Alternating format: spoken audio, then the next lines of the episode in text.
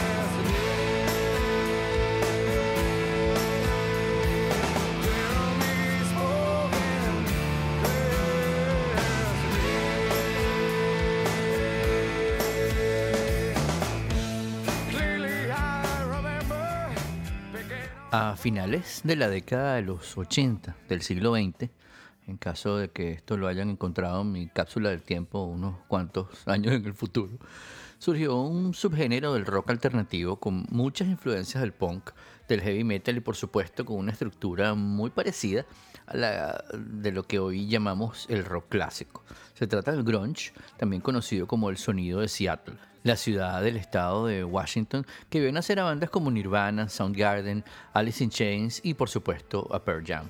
Particularmente me llamaba mucho la atención, especialmente eh, en los noventas, porque era el sonido alternativo de esa época y porque entre las características que resaltaban en el grunge, que resaltan todavía en el grunge, además de las guitarras eh, fuertemente distorsionadas y las a veces muy pegajosas eh, melodías vocales, estaba además el sonido de las baterías que predominaban en la escena.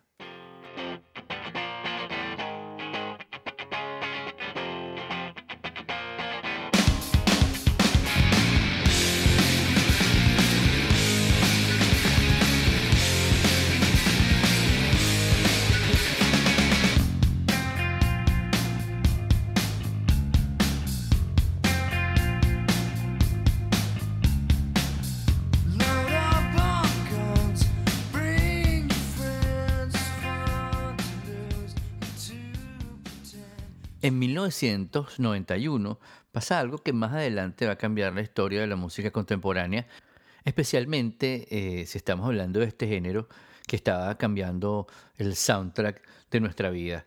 Aparece el álbum Ten de Pearl Jam, Ten 10, en homenaje a un jugador de la NBA llamado Mookie Blaylock, que más adelante les cuento por qué. Y aunque la historia de la banda comienza en los 80, es en los 90 cuando se dan a conocer y comienzan una carrera musical que los llevaría a ser considerados uno de los más influyentes de la década, vendiendo más de 30 millones de álbumes en Estados Unidos y aproximadamente 70 millones de discos en todo el mundo. Además, han sobrevivido y superado en ventas a muchos de los grupos con los que comenzaron en la escena grunge y sus discos Ten y Vitalogy están catalogados por la revista Rolling Stone como eh, entre los 500 mejores de la historia.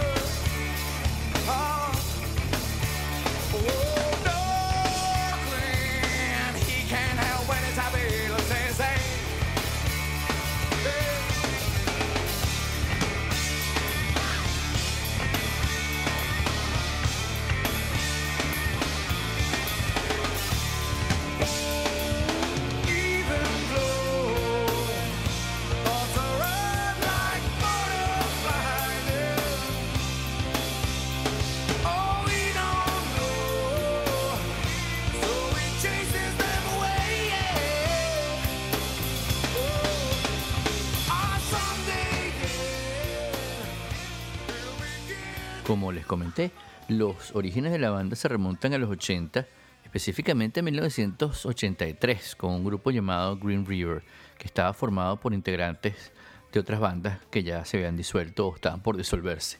Al disolverse también Green River, dos de sus integrantes, el cantante Mark Arm y el guitarrista Steve Turner, crean un grupo llamado Mudhoney, mientras que otros dos, eh, miembros de esa banda que se estaba disolviendo, el guitarrista Stone Gossard y el bajista Jeff Ament, se unen al cantante Andrew Wood para crear Mother Love Bone. En el 89, convencen a la disquera Polygram para que lo firme y comienzan a grabar su primer álbum llamado Apple, que se lanzaría en 1990. Wood, el cantante, muere trágicamente semanas antes de este lanzamiento, por lo que se disuelve también este grupo. Ament y Gossard se unen entonces al guitarrista Mike McCready y comienzan a tocar como un trío mientras se lanzan a la búsqueda de nuevos miembros para el grupo, por lo que graban una maqueta de sus composiciones y por esas cosas del destino se le hacen llegar a, Jack Irons, que fuera baterista de Red Hot Chili Peppers. Irons no se une al grupo y tampoco les recomienda un baterista, sino que le da la grabación a su amigo del equipo de baloncesto y de paso surfista de San Diego, Eddie Vedder, que trabajaba en ese momento como empleado en una estación de servicio y había sido cantante de un grupo llamado Bad Radio. La historia que se cuenta es que Vedder, una vez recibida la demo, la escucha durante toda la noche y a la mañana siguiente, mientras está surfeando, con la música aún en su memoria, va pensando en letras para esos temas y ese mismo día graba las voces de tres canciones a las que le cambia el nombre que venía en el demo. las bautiza Alive, Once y Footsteps. A ver, se le ocurren estas canciones en forma de mini ópera. Están las tres ligadas una con la otra. Envía entonces su demo de vuelta a Seattle y el resto de la banda queda muy sorprendido, quedan impresionados. Y ya para la semana siguiente, Vedder es parte de este grupo que ya está grabando un disco y aún no tienen un nombre.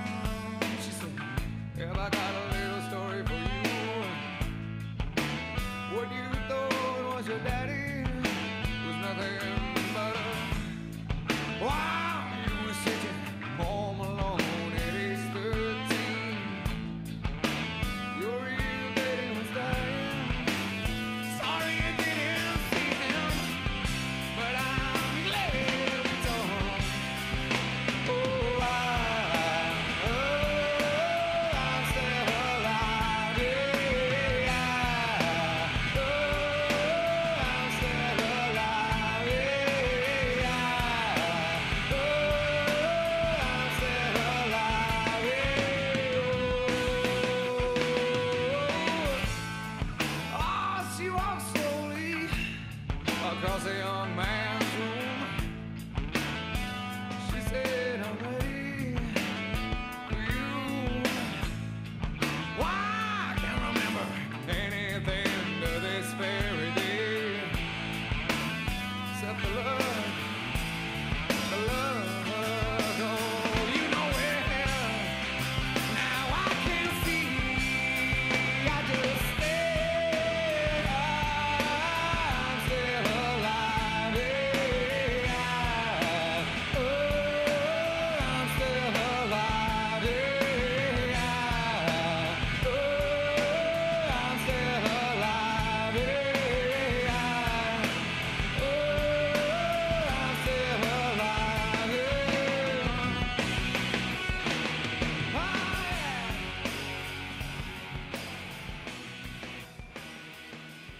Ya juntos y con varios días de ensayo, el grupo comienza a grabar más demos con el fin de darse a conocer dentro de la escena de Seattle y aún no tienen nombre.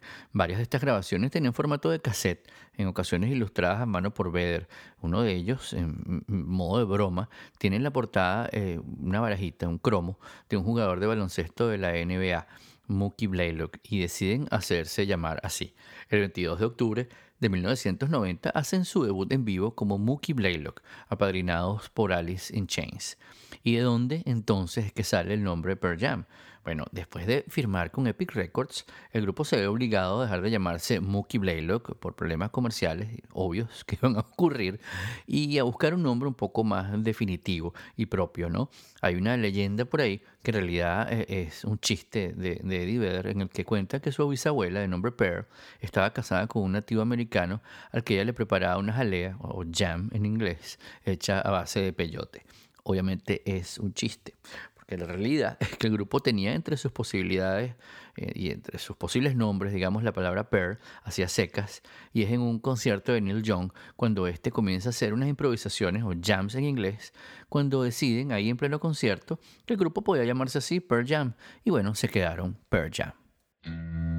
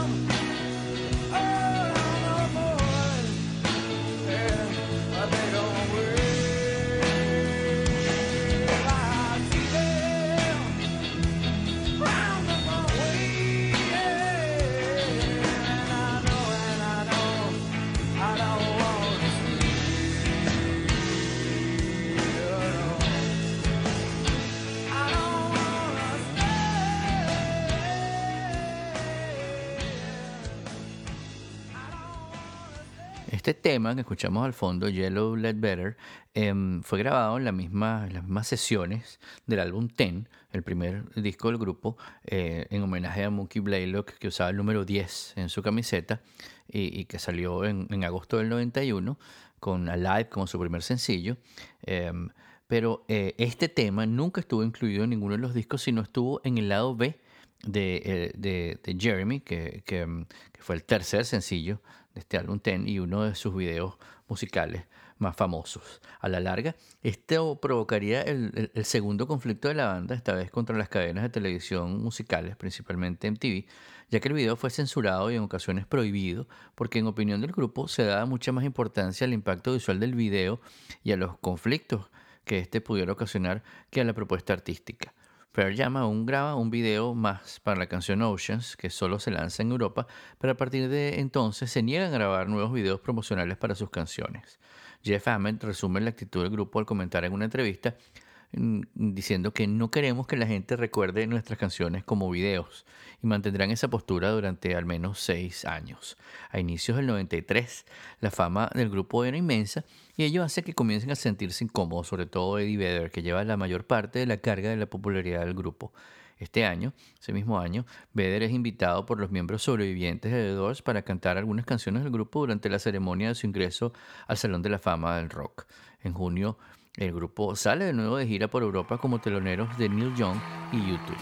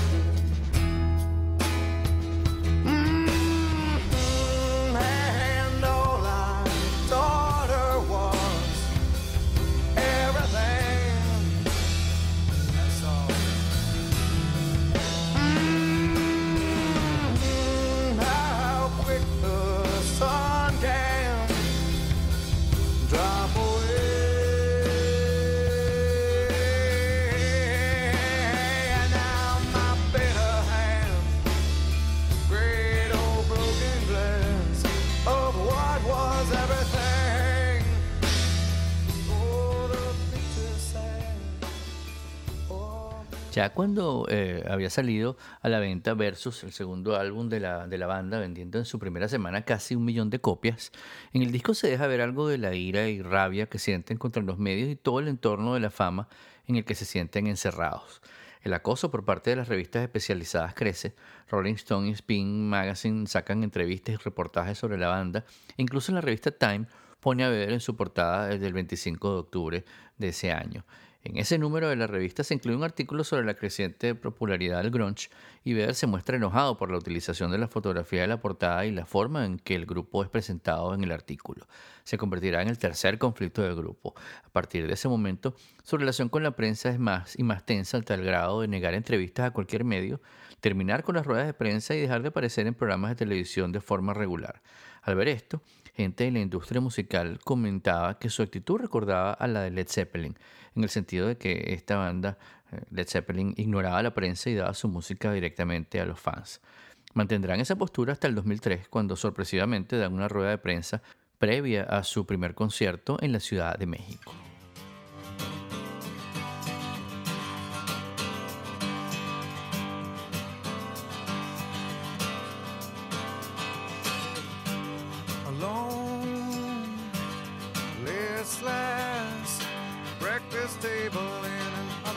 podcast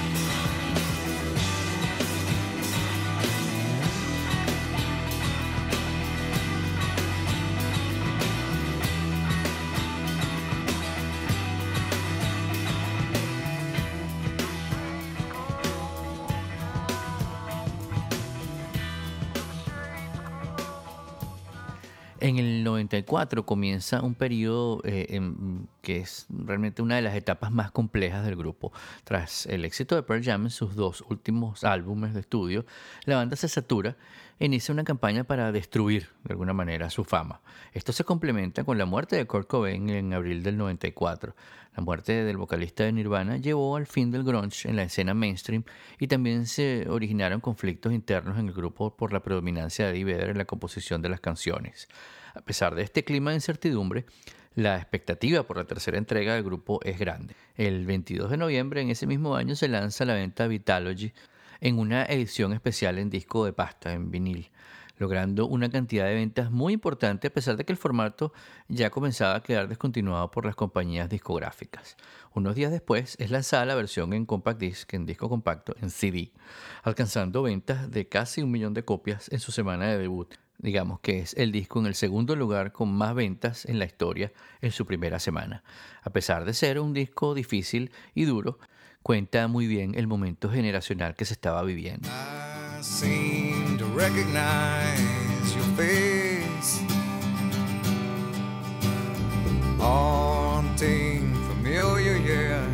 I can't seem to place it. Cannot find candle of thought to light your name.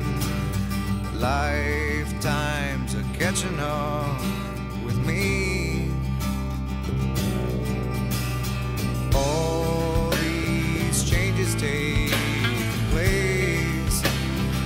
wish I'd seen the place, but no one's ever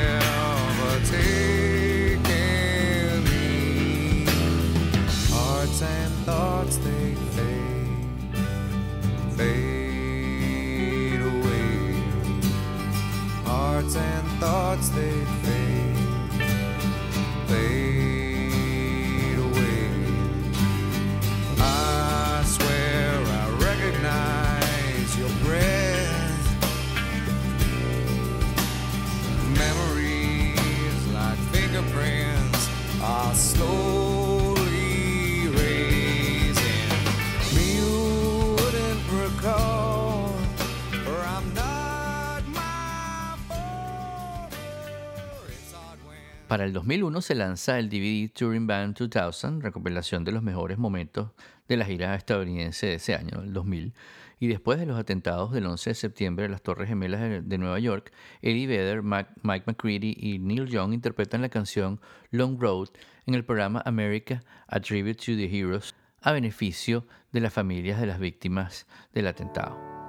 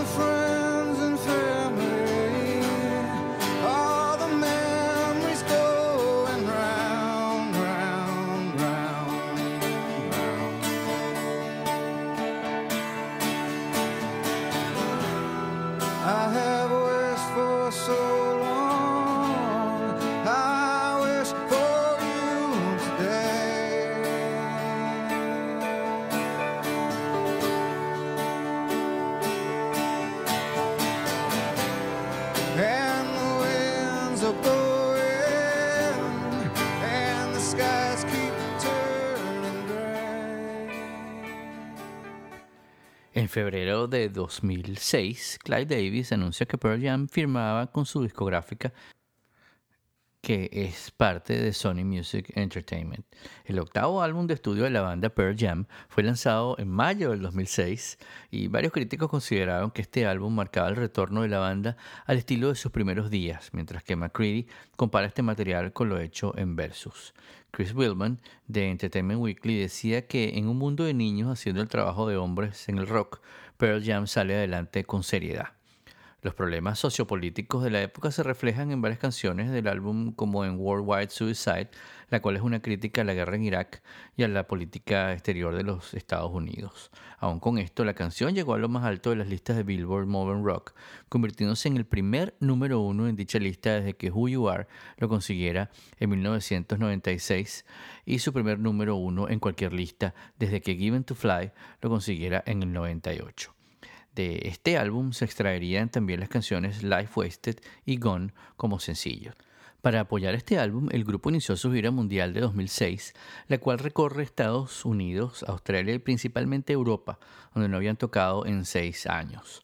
Dentro de esta gira en Estados Unidos se incluyeron dos noches donde Pearl Jam sirvió de grupo abridor para Tom Petty and the Heartbreakers. También esta gira se dio el regreso del grupo a los festivales de música cuando fueron los grupos principales en Leeds y Reading.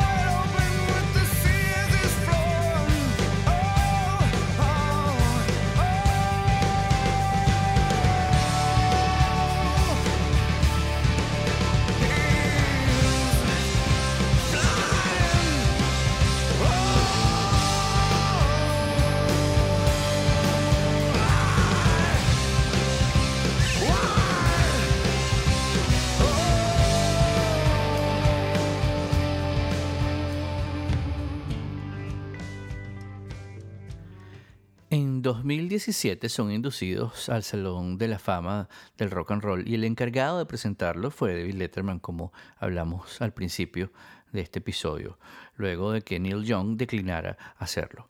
La historia de Letterman con Pearl Jam es sinónimo de amistad, de lealtad y de agradecimiento mutuo. Una amistad que fue creciendo a tal punto que el grupo fue invitado al menos 10 veces a tocar en el show de Letterman y en el 2006 interpretaron una sesión especial de 10 temas solo para la audiencia de Letterman. El discurso de David Letterman comienza hablando de lo agradecido que está de haber disfrutado por 33 años de música en vivo todas las noches, de bandas por las que tiene gran aprecio como Pearl Jam, comenzando con el tema Hail Hail, la primera vez que tocaron en su, en su show,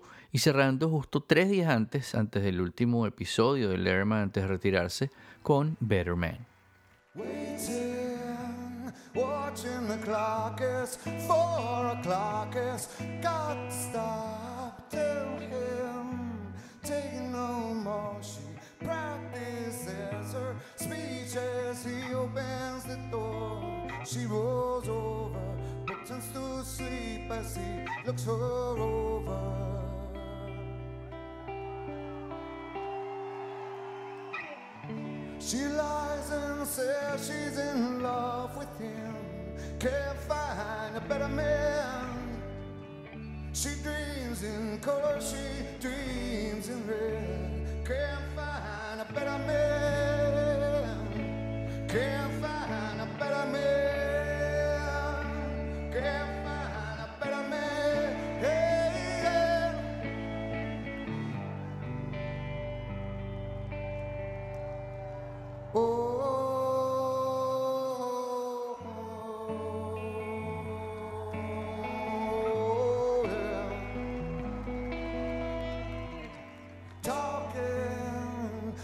herself. There's no one else who needs to know. She tells herself. Yeah.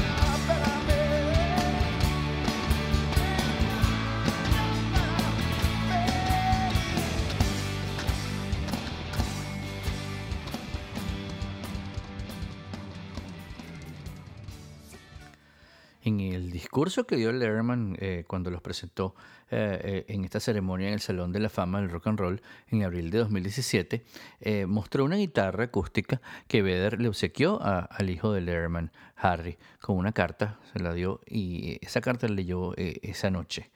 decía algo así como, hola Harry, mi nombre es Eddie Vedder y soy un amigo de tu papá. quiero que tengas esta pequeña guitarra para comenzar a practicar. Mm, úsala, haz un poco de ruido y, te, hago un trato contigo. Si tú aprendes, aunque sea una canción en esta guitarra, yo te mm, voy a regalar una mejor, una más grande para tu cumpleaños, mm, quizás una eléctrica. Avísame. Letterman entonces dice que a su hijo le encanta pescar y que Eddie añadió al final de la carta, eh, tocar la guitarra es un poco como pescar pescar eh, canciones. Buena suerte, Harry, en todas tus cosas. Eh, atentamente, siempre, siempre a tu disposición. Eddie Vedder. Y por supuesto que a esas alturas todo el público, la esposa de Eddie Vedder, todo el mundo, Letterman y uno viendo esto, eh, tiene lágrimas en los ojos, pero una, una, una tremenda sonrisa por, por, por esta, esta, esta, amistad que tienen Letterman y eh, estas bandas como por ejemplo Pearl Jam.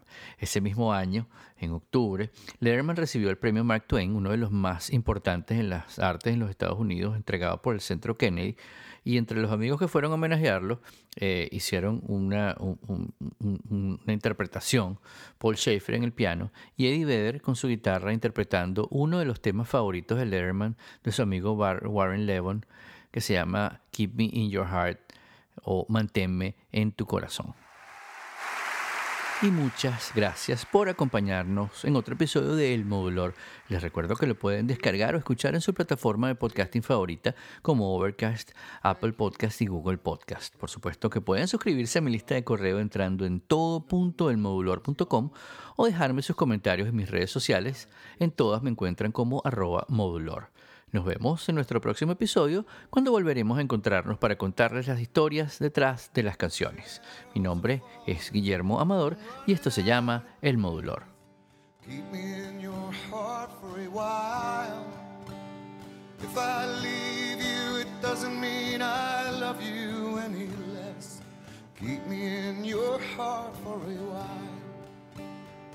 When you get up in the morning and you see that crazy sun, keep me in your heart for a while.